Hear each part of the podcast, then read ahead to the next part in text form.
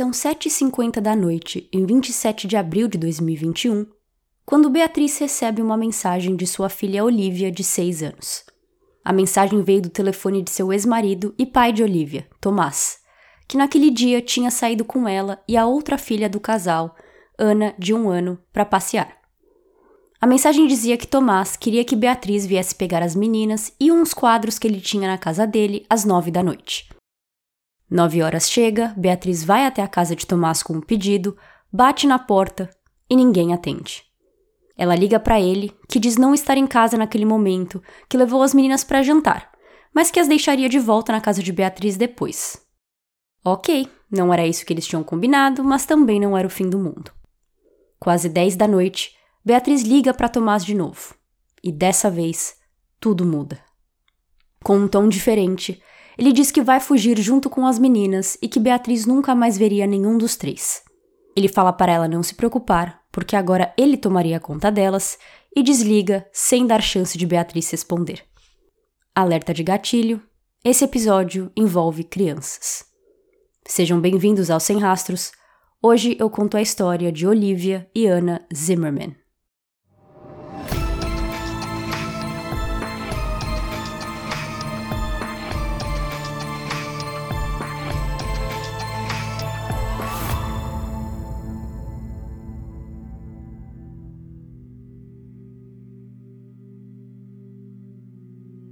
Beatriz e Tomás, vistos de fora, era o típico casal de TV e comercial de margarina. Lindos e ricos. Beatriz tinha descendência alemã e Tomás espanhola, mas os dois nasceram em Tenerife, nas Ilhas Canárias. Segundo a Wikipédia, Tenerife fica localizado no arquipélago das Canárias, que faz parte da Espanha. Com quase um milhão de habitantes, é a ilha mais povoada, é a única que tem dois aeroportos é onde fica o Parque Nacional do Teide, que é o mais visitado da Espanha, é a ilha que mais atrai turistas e a que tem o maior PIB. Isto é, Tenerife é a rainha das Ilhas das Canárias disparado. Última curiosidade que eu encontrei na Wikipédia sobre o local é que o Carnaval de Santa Cruz do Tenerife é considerado o segundo maior do mundo. Então eu pensei, hum, qual será o primeiro? Eu cliquei na fonte da Wikipédia e o site confirmou o que eu já pensava é do Brasil, o Carnaval do Rio de Janeiro. Fim do momento geografia. Beatriz e Tomás se conheceram em 1999, quando ele tinha 15 anos e ela 13, por um grupo de amigos em comum. Ambos vinham de dinheiro velho, como fala em inglês, old money.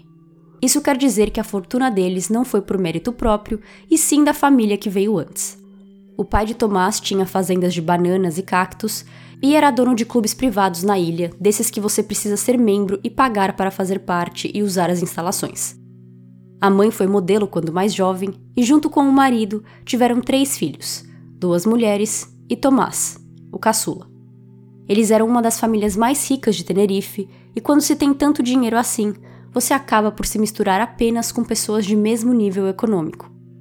Eu não consegui encontrar exatamente o porquê a família de Beatriz era rica, mas segundo uma reportagem do jornal El Espanhol, eles escreveram que tanto Tomás quanto Beatriz faziam parte de famílias com fazendas e plantações. Por anos, os dois ficaram apenas como amigos, se encontrando nesses lugares de luxo, jogando golfe, saindo para comer em restaurantes caros, até começarem a namorar em 2003. Tomás com 20 anos e Beatriz com 18. Eles vieram a ter duas filhas, Olivia em 2015 e Ana em 2020, mas toda a relação até ali tinha sido difícil. Enquanto Beatriz usou de sua influência e dinheiro para crescer profissionalmente, Tomás foi para o outro extremo, aquele onde você não precisa fazer nada, pois sabe que vai sempre ter dinheiro entrando. Em 2021, quando essa história se passa, Beatriz, com 35 anos, era CEO de uma empresa de cereais e Tomás, 37, não trabalhava. Durante anos, tanto a família dele quanto a de Beatriz tentaram o convencer a fazer faculdade e procurar emprego, no qual ele sempre se negou. Ele chegou a tentar ser piloto de kart profissionalmente, mas não era bom o bastante para se qualificar para campeonatos nacionais, entre outros. Mas não é como se ele passasse o dia inteiro em casa cuidando das filhas ou assistindo TV antes delas nascerem. Não. Ele ia para o clube que seus pais tinham, passeava de barco, jet skis ia em festas e baladas várias vezes na semana, corridas e outras coisas que só uma vida com dinheiro e falta de responsabilidade pode dar. Beatriz não gostava de nada disso, mas como muitas mulheres apaixonadas, sofreu calada, esperando que aquilo fosse temporário, só uma fase. Mas Tomás nunca se tornou um adulto, mesmo com quase 40 anos. Além de aguentar o comportamento juvenil do marido, Beatriz também acreditava que ele estava atraindo. Teoria essa que ela conseguiu provar depois. Ela ameaçou terminar o casamento várias vezes, mas ele implorava por mais uma chance, dizia que ia mudar. Beatriz acreditava e ele voltava a ser exatamente quem era. Contudo, existe limite para tudo. Além de não trabalhar, além de sempre sair, além de ser ausente, além das traições, Tomás estava abusando cada vez mais de bebidas e drogas, como cocaína, quase morrendo de overdose em 2014. Seus familiares disseram que ele já tinha um temperamento forte e ficava bravo muito fácil, e o uso dessas substâncias só piorava a situação. Beatriz teve que por mais de uma vez pagar fiança para liberar o marido da cadeia por ter arranjado ou se metido em brigas nessas baladas, ou até mesmo furtos.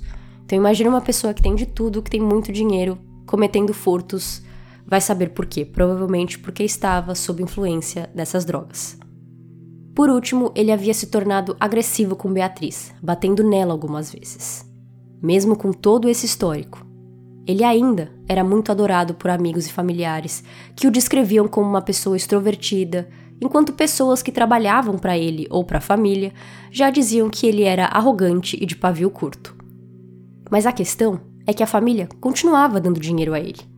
Eles tentavam convencer o filho de fazer alguma coisa, mas mesmo com ele não fazendo, eles continuavam financiando o estilo de vida e comportamento de Tomás. Depois de ter Olivia em 2015, Beatriz engravidou mais uma vez em 2018 de um menino, mas ele morreu no parto. No final de 2019, Beatriz engravidou pela terceira vez, mas aqui ela já havia decidido que não dava mais e pediu o divórcio de Tomás, sem mais acreditar em suas promessas vazias.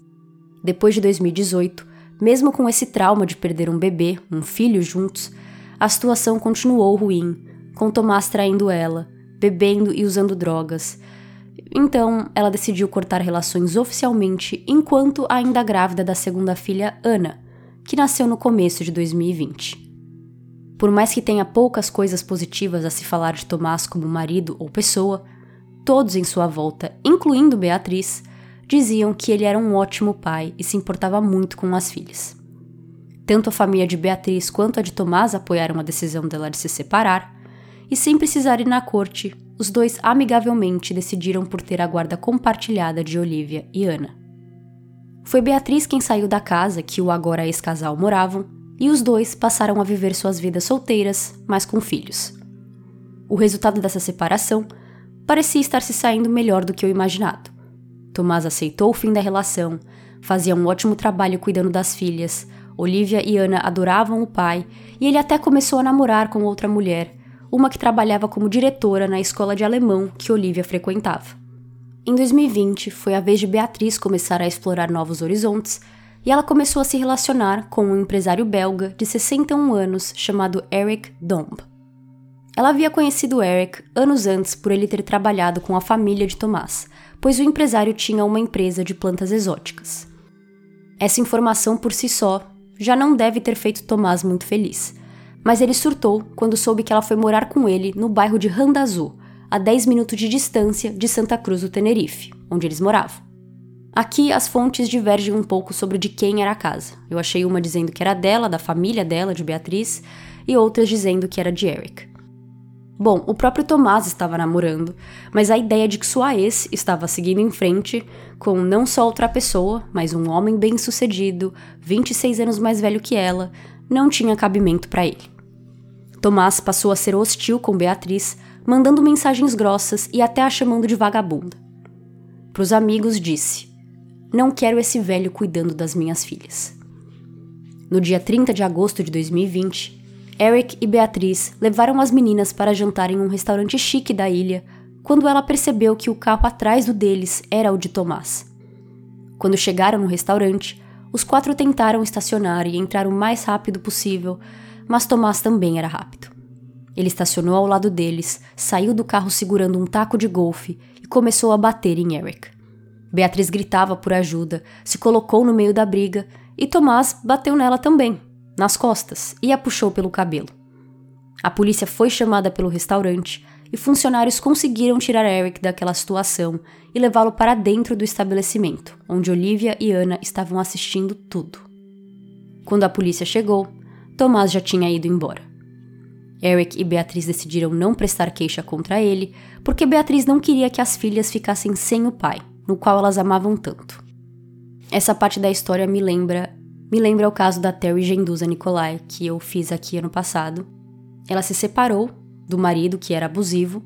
Ela tinha provas de que ele era abusivo, de que ele batia nela, que ele era abusivo de todas as maneiras, emocionalmente, fisicamente, e mesmo mostrando pro juiz, pra corte, pros advogados, eles ainda deixaram os dois filhos dela terem visitas não supervisionadas com o pai, com o ex-marido, só porque ele estava interessado.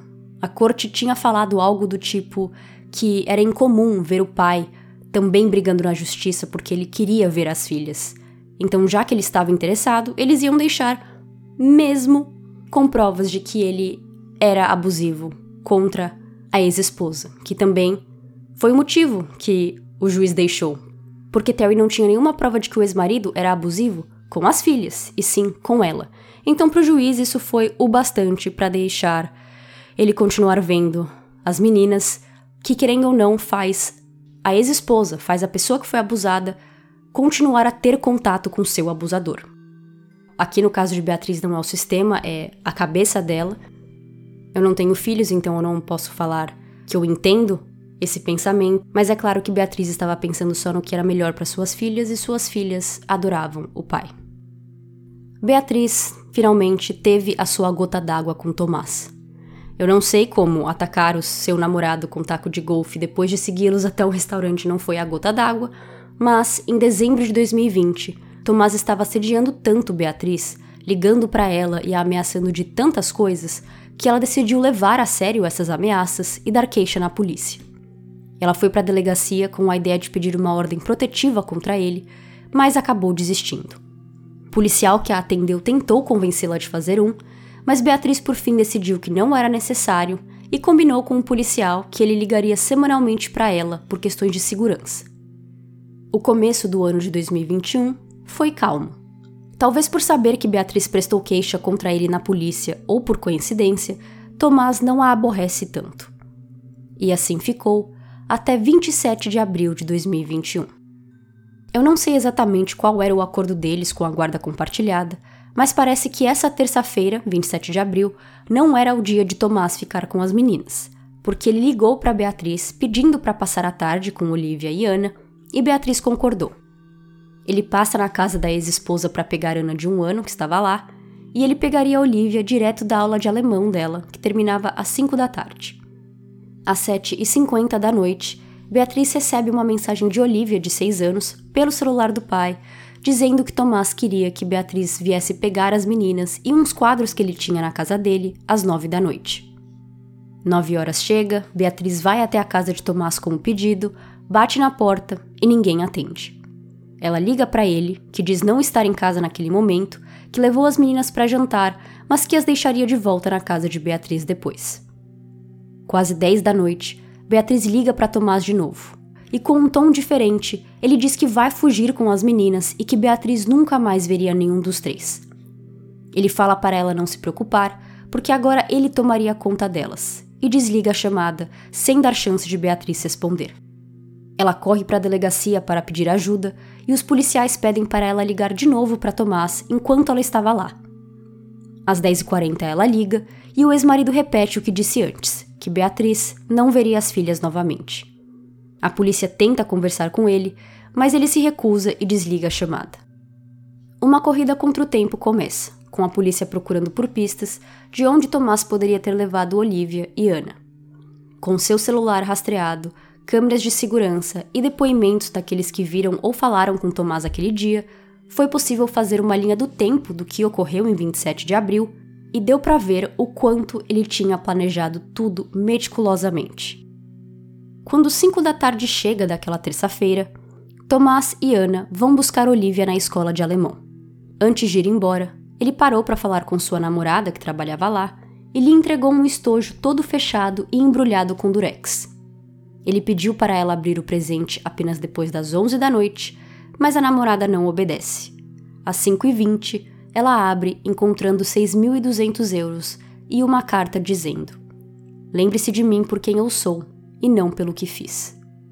Às 5 e meia da tarde, ele deixa Olivia na aula de tênis e leva Ana para a casa de seus pais.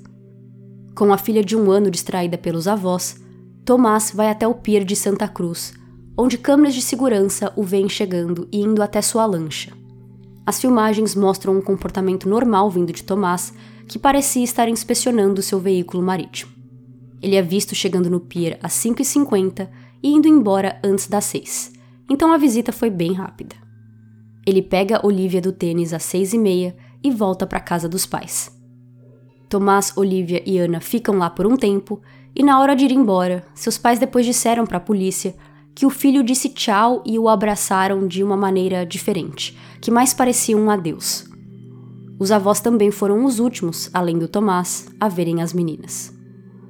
Às 7h37 da noite, segundo o GPS de seu celular, eles chegam na casa do próprio Tomás, no bairro de Candelária. Às 9h05, seu carro, que era um Audi, foi visto dirigindo de volta em direção à casa de seus pais, onde ele deixou seu cachorro, dois cartões de débito com a senha escrita e a chave principal e reserva de seu outro carro, um Alfa Romeo. À meia-noite e meia do dia 27 de abril, então quase 24 horas antes dele sumir com as filhas, ele levou o Alfa Romeo até uma outra propriedade de sua família em Guaza, a 70 quilômetros de distância de Santa Cruz. Mas a preparação dele começou mesmo semanas antes, também na categoria veículos umas duas semanas antes de desaparecer, ele transferiu o registro desse Alfa Romeo para o nome de seu pai. Isto é, está mais e mais claro de que nada que Tomás fez foi espontâneo e sim muito bem planejado. Voltando à linha do tempo, às 9h27 da noite, ele volta a ser visto no pier pelas câmeras. Ele tira várias coisas de dentro do carro, incluindo duas malas de academia, tipo duffel bags, e as coloca em sua lancha. Ele faz três viagens, do carro à lancha, lancha a carro, todas as vezes carregando coisas para dentro da lancha. E às 9h40, ele navega em direção ao grande Oceano Atlântico. Às 9h51, Beatriz liga para Tomás, ainda acreditando que ele estava jantando com as meninas e as deixaria na casa dela depois. Mas é nessa ligação que ele diz a ela que está fugindo com as meninas, e em outra ligação, às 9h59, diz que Beatriz nunca veria os três de novo. Às 10h40, Tomás fala com Beatriz mais uma vez, agora com ela já na delegacia. Os policiais tentam falar com ele, mas ele não quer e desliga a chamada. Às 11h21 da noite, um guarda marítimo parou a lancha de Tomás no mar e avisou que, por causa do Covid, era proibido sair de barco entre 11 da noite e 7 da manhã. O guarda pensou em mutá-lo, mas decidiu deixá-lo ir apenas com um aviso mas de qualquer maneira o guarda fez um registro desse encontro. Porém, naquele momento, às onze e pouco da noite, a guarda costeira ainda não havia sido avisada sobre Tomás e o desaparecimento de Olivia e Ana. Ele volta para o pier, estaciona sua lancha e é visto às 11h45 da noite em um posto de gasolina, onde comprou um maço de cigarros, um carregador de celular e uma garrafa d'água. Pelo seu celular ter acabado a bateria, se perdeu algumas horas de rastreio desde a última chamada com Beatriz às 10h40 e ele carregar o aparelho. Mas ao mesmo tempo, foi também durante esse período que o guarda marítimo viu ele e que ele foi visto nas câmeras de segurança do pier voltando e nas câmeras da loja comprando esses itens. Tomás volta para o pier, onde pergunta para um guarda se pode carregar o celular no escritório desse guarda, que deixa. À meia-noite e meia, agora de 28 de abril de 2021, Tomás entra em sua lancha e sai para o mar de novo. Ele fala com Beatriz a 1h28 da manhã, que, seguindo o conselho de um psicólogo criminal que estava na delegacia com ela, tenta apelar pelo emocional dele, dizendo que as meninas sentiriam falta dela, a mãe, e dos avós também. Tomás, frio, disse que sabia disso, mas que elas iriam superar. Às duas e cinco da manhã, ele ligou para o seu pai e se desculpou, mas disse que agora finalmente estaria em paz. Às duas e onze, ele fala com sua namorada, dando seu adeus a ela. Pelos próximos minutos, ele ligou e mandou mensagem para várias pessoas, amigos, dizendo tchau e doando algumas de suas posses, incluindo sua moto. Após todos os adeus, o telefone dele para de transmitir sinal e Tomás nunca mais foi visto. No final da tarde de quarta-feira, 28 de abril de 2021, com as filhas desaparecidas há quase 12 horas, a lancha de Tomás foi encontrada à deriva, no mar, a cerca de 15 quilômetros do sul de Santa Cruz, sem ninguém a bordo, segundo o site É o País. Enquanto a Guarda Civil rebocava a lancha de volta para a ilha, eles também encontraram um assento de carro de Ana boiando. Achar o assento de Ana e a lancha à deriva não ajudava na teoria de que Tomás e as filhas seriam encontradas com vida, mas ainda existia aquela ponta de esperança por causa de uma outra ação que Tomás tomou alguns dias antes de 27 de abril. Tomás transferiu 55 mil euros entre suas duas contas bancárias dias antes de desaparecer. Por que ele fez isso? A polícia ficou de olho em suas contas e cartões para ver se teria alguma movimentação nos dias a seguir. Enquanto isso, a lancha foi inspecionada e encontraram sangue de Tomás nele. A âncora do veículo estava desaparecida, assim como seu celular. Cães farejadores foram usados na residência, carro e lancha de Tomás, e eles indicaram presença de sangue na casa dele também. No total, a casa foi procurada cinco vezes, mas nada definitivo ou que apontasse para o paradeiro do pai e filhas. Por um mês, buscas foram feitas e nada de encontrar qualquer pista sequer sobre Tomás. Suas contas bancárias não foram usadas, seu celular nunca voltou a ter sinal e ele não contatou mais ninguém de sua família. Com cinco dias desde que as meninas desapareceram, Beatriz escreveu uma carta ao público e depois uma segunda carta em 19 de maio. Eu quase não consigo mais encontrar palavras. Eu também quero sumir, não tenho mais forças, isso é tortura. O que mais me dói é pensar que não posso saber como elas estão, não posso falar com elas, não sei quando vou vê-las novamente. Não podemos desistir, as meninas precisam de mim e eu preciso delas. Eu sei que vocês têm suas próprias vidas, seus próprios problemas e que ouvir coisas tristes vão deixá-los ainda mais tristes. Mas você pode imaginar a sensação que seria se as encontrássemos graças aos nossos esforços? Se agirmos como uma grande família, juntos podemos fazer isso acontecer. A procura por Tomás, Olivia e Ana pelo oceano, até então, foi bem básica, pela falta de equipamento para fazer buscas naquela área do mundo. De acordo com a página sobre geologia das Ilhas Canárias na Wikipédia, as sete principais Ilhas Canárias se originaram de vulcões submarinos que se separaram no fundo do Oceano Atlântico, que tem entre 1 a 4 quilômetros de profundidade naquela região. Sem equipamento na pequena ilha de Tenerife para uma busca tão triste e complicada, o Instituto Oceanográfico da Espanha enviou o navio chamado Ángeles Alvarino para lá em 29 de maio de 2021, um mês e dois dias depois que os três desapareceram. Esse navio é especial porque ele conta com um sistema sonar de ponta e também com um veículo submarino controlado remotamente, que em inglês leva a sigla de ROV, que eu vou chamar de ROV. O ROV do Ángeles Alvarino conseguia chegar a uma profundidade de até 2 km, o que era necessário para aquela busca. Mergulhadores, claro, não podem ir tão fundo. E eu pesquisei aqui e o recorde de um mergulhador foi de 332 metros de profundidade. E isso foi tentando bater recorde, então um mergulhador que está apenas fazendo buscas não vai chegar nem perto desse número. Eles precisavam de uma ferramenta desse tipo para ajudar nas buscas. Uma curiosidade sobre o nome do navio, que até então eu achei ser sobre anjos, é que na verdade é o nome de uma cientista espanhola, Maria de Los Angeles Alvarino González. De acordo com a Wikipédia, ela foi uma bióloga, sendo uma das pioneiras de pesquisa oceanográfica global. Ela se destacou por descrever 22 novas espécies de zooplânctons marinhos e criar novos indicadores de condições marinhas. Então achei legal que o navio foi nomeado por uma cientista espanhola. Em 30 de maio de 2021, o pessoal do navio se juntou à equipe de investigação de Tenerife e eles formaram um plano. Eles iriam começar a procura pelo último lugar onde o celular de Tomás pingou nas torres telefônicas e por toda a área acreditada que a lancha navegou até onde ela foi encontrada na tarde de 28 de abril.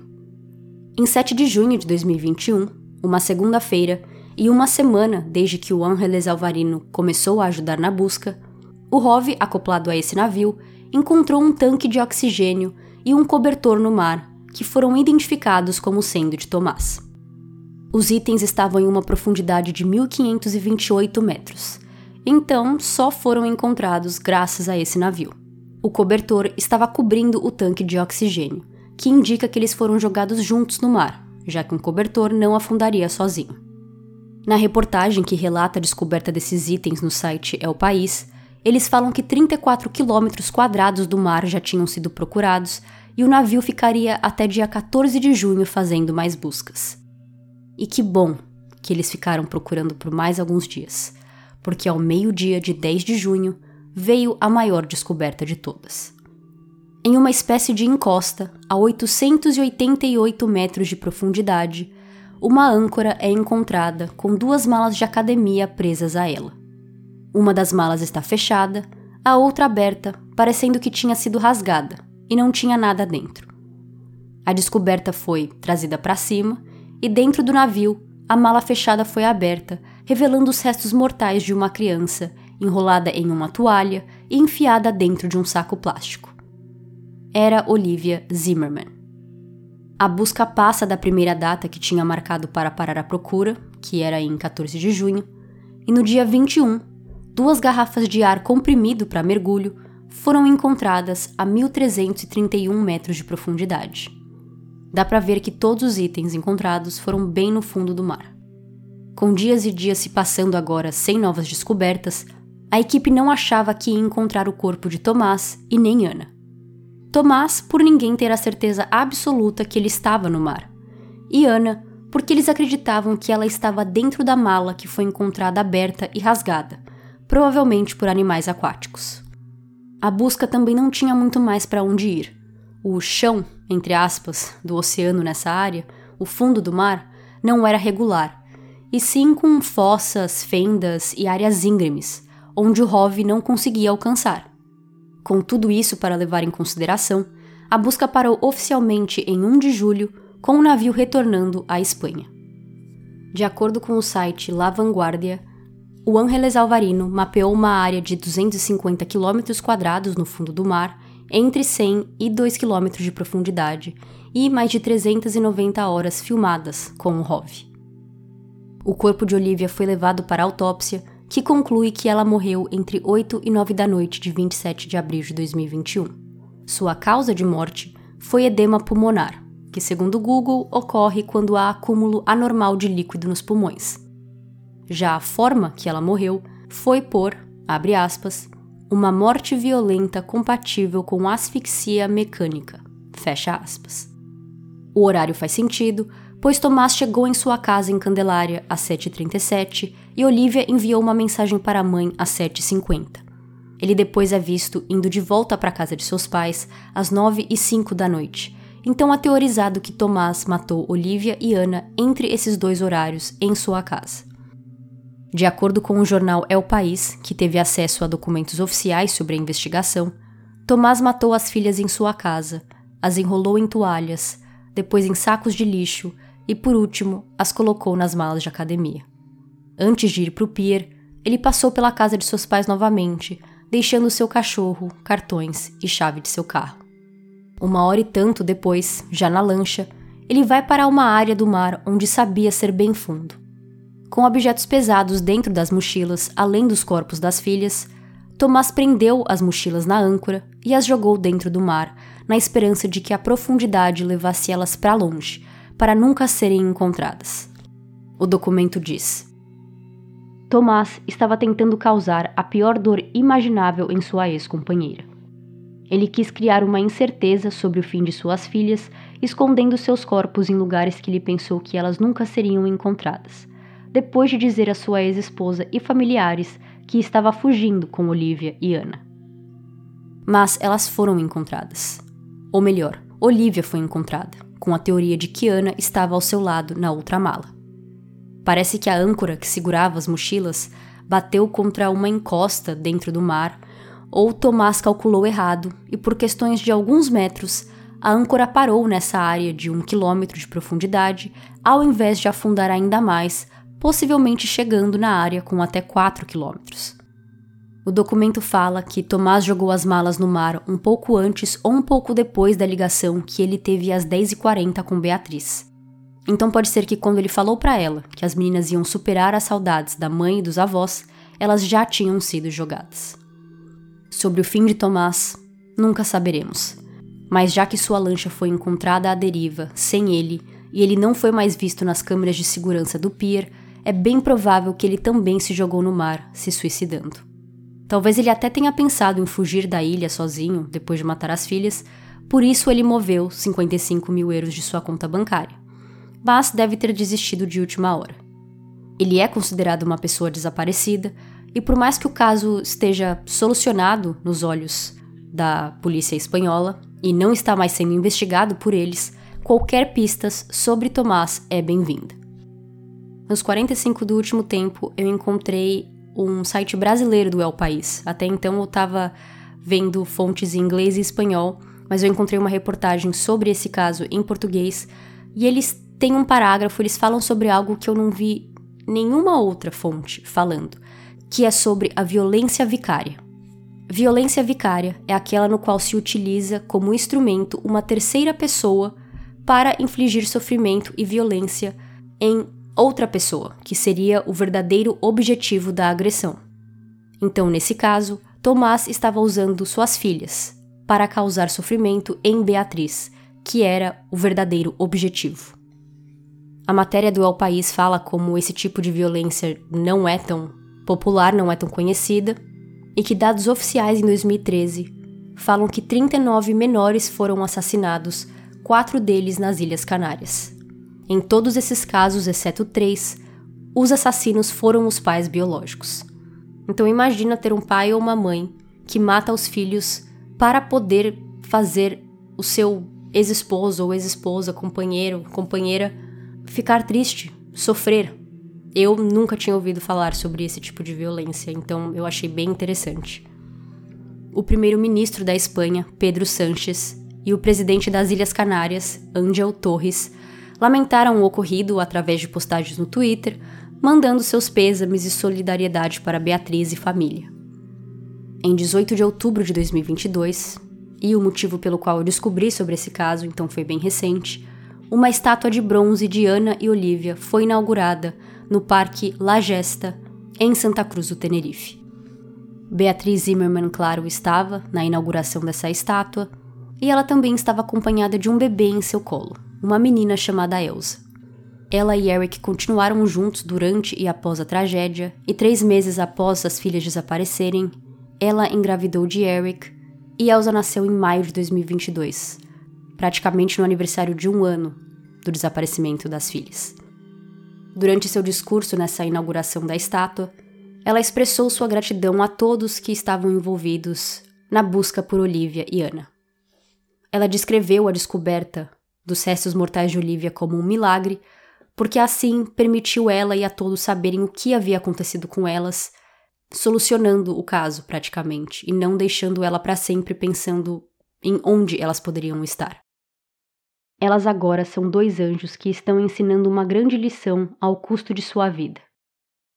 A escultura de bronze mostra Olivia e Ana de mãos dadas, parecendo que estão brincando, pulando, se divertindo que é como Beatriz quer que suas filhas sejam lembradas, com felicidade. O escultor, Júlio Nieto, disse que ele fez o seu design propositalmente delicado para lembrarmos de Olivia e Ana felizes, com um olhar terno entre elas, de cumplicidade e confiança. A escultura foi doada pela Fundação Diário de Avisos e feita pelo escultor Júlio Nieto. O presidente da Ilhas Canárias que eu acabei de mencionar, Ângel Torres, estava presente nessa inauguração. O presidente do Diário de Avisos, que foi quem doou para que essa estátua pudesse ser feita, também discursou nessa inauguração e demandou que as autoridades fizessem um esforço maior em acabar com a violência contra a mulher, incluindo a violência vicária. Beatriz não mantém uma vida pública, apenas com algumas notícias saindo aqui e ali, como essa em outubro de 2022, por causa dessa estátua. Depois de tudo que ela passou, ela com certeza merece um pouco de paz e tempo para curtir o seu novo bebê, que pelo menos tira um pouco do vazio que Olivia e Ana deixaram. Essa foi a história de Beatriz, Olivia e Ana Zimmerman. Vamos lembrar delas então com carinho e desejando para que crimes como esse aconteçam cada vez menos e possivelmente que leis sejam feitas para melhorar, mas que por ter acontecido, por não poder voltar no tempo e fazer um caso desses não acontecer, que eles pelo menos tragam atenção e visibilidade para a causa de violência contra a mulher, violência de homem que não sabe receber um não, e que governos e autoridades possam fazer algo sobre isso, criar leis mais rígidas e continuar trazendo essa conversa para frente do público. Vejo vocês no próximo episódio. Tchau, tchau.